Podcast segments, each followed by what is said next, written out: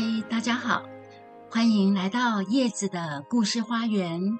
上一集我们提到曹丕和曹植的政治角力，最后是曹丕胜出，成为曹操的接班人，也就是历史上的魏文帝。而从文学史的角度来看，这两兄弟也展现出很不一样的文学风格。号称建安之杰的曹植。文字讲究艺术的锤炼，词藻华茂美丽，修辞技巧丰富，文采波澜壮阔，确实将建安文学推到了巅峰。他堪称是那一个时代的文学代表。后来甚至有人评说，曹植之于建安，就像李白之于盛唐。至于曹丕的作品，因为缺乏曹操、曹植那一种苍劲慷慨的阳刚之气，后世对他的评价大多认为是三曹中最弱的一位。事实上，曹丕的文学有他独特的色彩和价值。从他的诗歌和小说可以看出，他从民间文学中汲取了非常丰富的养分。曹丕擅长用浅显的语言文字。委婉细腻的笔法，描写男女爱情和游子思妇被迫分离时内心的怨愤和惆怅。这反映了东汉末年战乱流离的现况，尤其善于从妇女的角度出发，对于社会各个阶层的妇女都充满了悲怜的情怀。除了诗歌以外，曹丕最特别的作品是《列异传》。根据正史《隋书经籍志》的记载，这是现存最早的一部描写鬼故事的志怪小说，对后世鬼魅小说有着巨大的影响。再从时代背景来看，曹魏的时候，神仙、方术、鬼怪、灵异之说非常的盛行，并且深得曹操父子的喜爱。当时有名的道教领袖张鲁。就被曹操封为镇南将军。曹操甚至让自己的子女和张鲁的子女结为姻亲。他也把流散在乡间的道士们都大量的集中到邺地来，使当时的北方成为道教的大本营。曹丕也深受这个风气影响。曹丕登上帝位以后，国号叫黄初，黄初就带有浓厚的道教色彩。所以，我们就可以了解到《列异传》这一本小说，可以说在那个特殊时代背景下的产物。今天要和大家分享的是《列异传》中很精彩的一篇故事，题目叫《谈生》，谈话的谈，书生的生，也就是故事的男主角，一位姓谭的书生。他的年纪已经有四十岁了，年纪这么长了。竟然还没有成亲，也一事无成，看样子又是一位被科举功名耽误的读书人，想必是几十年寒窗苦读、征战考场却屡战屡败的落拓文人，穷得连自己都养不活了，当然更没有人肯将女儿嫁给他。故事发生在一天的夜里，谭生正在读《诗经》。《诗经》是文学史里最早的民间诗歌总集，它温柔敦厚的反映出老百姓心中最真实的情感。我想，谭生这个晚上或许是读到了关雎诗吧：“关关雎鸠，在河之洲。窈窕淑女，君子好逑。”也或许是美丽的蒹葭诗吧。蒹葭苍苍，白露为霜。所谓伊人，在水一方。这些情诗显然是触动了谭生心底的痛，没想到也吸引了另外一颗孤独的芳心。就在谭生沉吟在《诗经》温柔缠绵的情境中时，忽然有人来敲门。这大半夜会是谁呢？谭生非常不安的将门打开一丝缝隙，看到黑暗中站的竟然是一位高贵美丽、楚楚动人的少女。谭生惊得呆住了，傻愣愣的看着女孩，不知所措。女子忍不住笑着说：“你要继续把我挡在门外吗？还是请我进屋里去坐呢？”谭生才如梦初醒般，急忙开门让女子进来。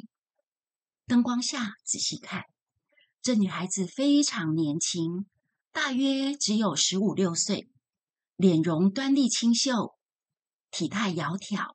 简直就像画里面走出来的绝世美女，而且她气质高雅，举止大方，言谈有物。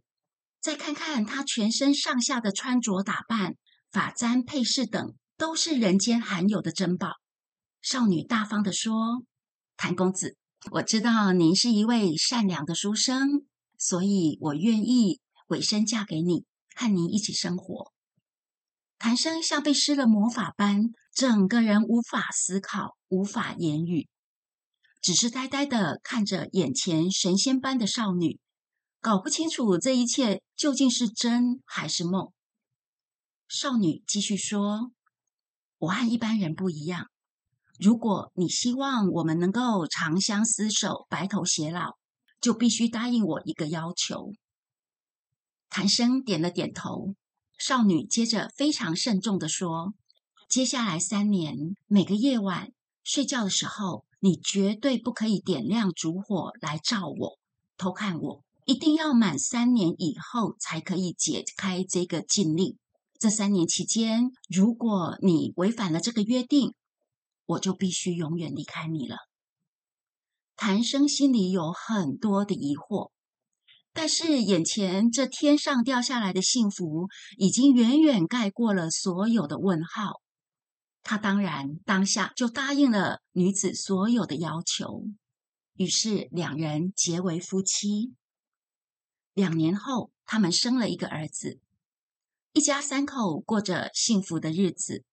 谭生享受着前所未有的安定和快乐，不知不觉间，渐渐的放松了心里的警戒。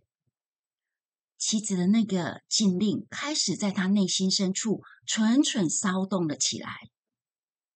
古今中外，所有故事中的禁令都只是一个等着被打破的伏笔。不管是潘朵拉的盒子，还是蓝胡子的那一扇门，当幸福变得平淡日常以后，藏在谭生内心深处那一颗好奇的种子就开始肆无忌惮的发芽。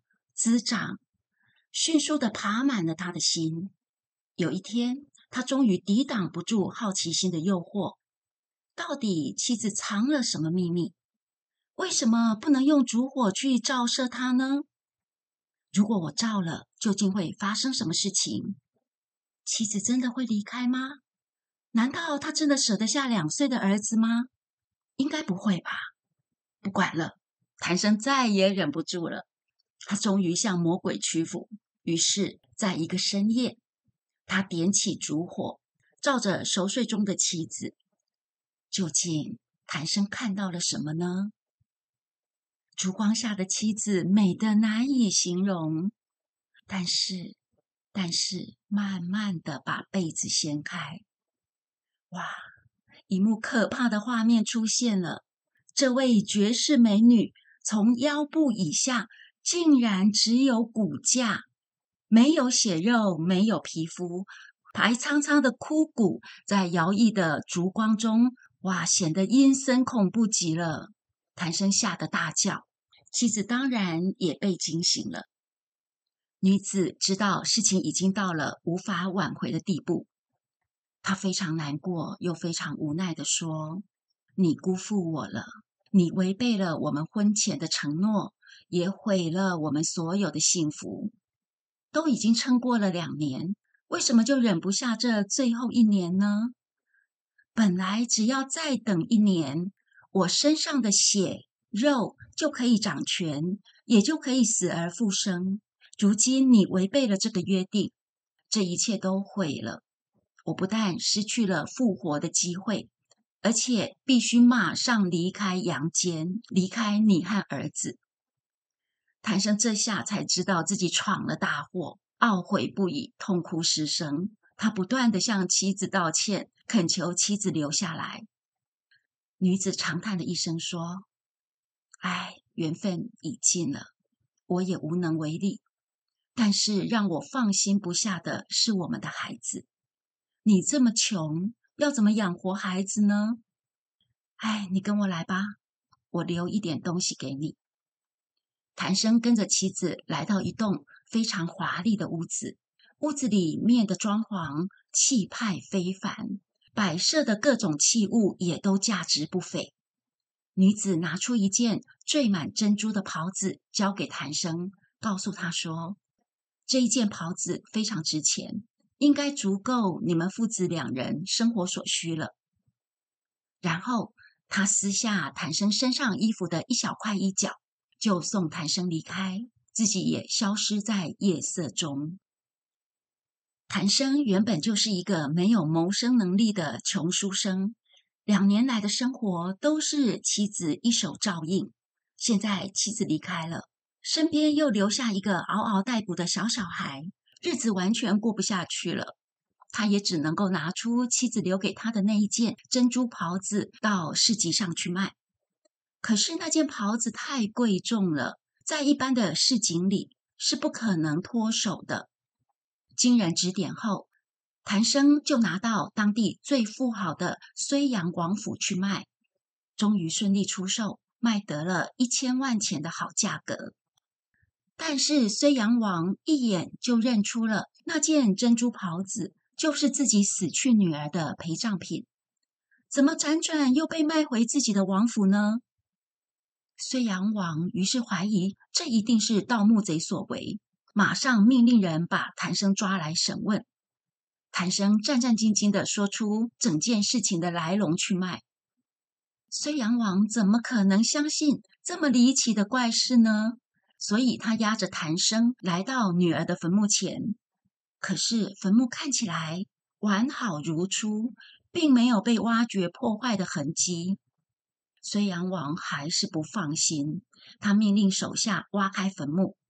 在棺材盖下面，他真的找到了谭生所说的那一小块衣角。比对后，也确实是谭生的衣服。后来，他又让谭生把小儿子带到王府。睢阳王一看那两岁的小儿，长相真的和自己女儿小时候非常神似。睢阳王这时候才不得不相信，没想到痛失了爱女。如今竟然能得到一个外孙，睢阳王的高兴欣慰可想而知。他将谭生父子二人接到王府里，把那件珍珠袍子还给谭生，也承认他是王爷女婿的地位。后来，睢阳王还上表给皇帝，请求朝廷任命他的外孙为侍中这一个官职。故事说完了，这算是一个皆大欢喜的结局吗？一个在青春年华就香消玉殒的女孩，努力想要挽救自己的生命，再重新活一次。她那么勇敢，那么努力，却在最后阶段遭到背叛而功败垂成。女孩绝望之前，还是尽所有的力量和机智。照顾了自己无能的丈夫和弱小无依的儿子，甚至也安慰了丧女之痛的老父亲。然而，女孩自己的愿望呢？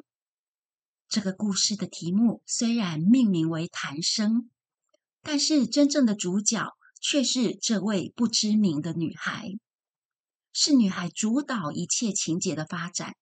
相对的，谭生却只是一个没有作为、没有个性。面目模糊的影子。这虽然是曹丕的作品，但是我相信故事的背后有很多民间的传承。类似这样的故事，其实不断的在传说、戏曲、文学中一而再、再而三的出现。许多情节的安排都非常雷同。例如，美丽无双的女子，在花样年华的十五六岁。无视于礼教的束缚，勇敢而主动的去追求自己的爱情。这个女孩或许是活生生的人，或许是美丽的女鬼，也或许是和自己昏迷的肉体分离的一缕幽魂。他们同样在情窦初开的年龄，义无反顾的要翻转自己的命运。但是很奇怪的，这些女孩用生命去爱的那个男子，却常常是很弱势的。就像故事里的谭生，除了一肚子不合时宜的学问以外，几乎可说是一贫如洗，一事无成，甚至连基本的谋生能力都有问题。谭生可以说是这类故事中条件最差的，除了前面所说的以外。他几乎是老到可以当女主角的父亲了。当然，最不能够原谅的还有他的不守信用和背叛。